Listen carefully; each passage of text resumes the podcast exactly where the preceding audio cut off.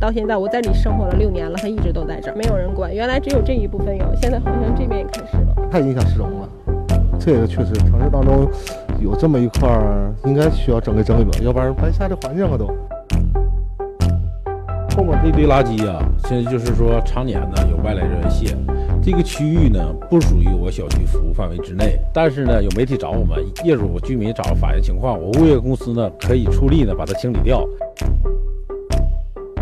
后这个地方马上要修的是东西街和南北路，再产生垃圾，完我们办事处负责在这块去来看守一下这个这个垃圾场地，属地化是我们的，绝对是我们的。我们对物业有一个监管，他需要找他自己的开发去解决这个物地的卫生问题。这个垃圾回头我们也是那个跟管局跟跟区里边，我们也跟区里边请示一下子吧，看看这块垃圾怎么去处理，完我们尽快解决。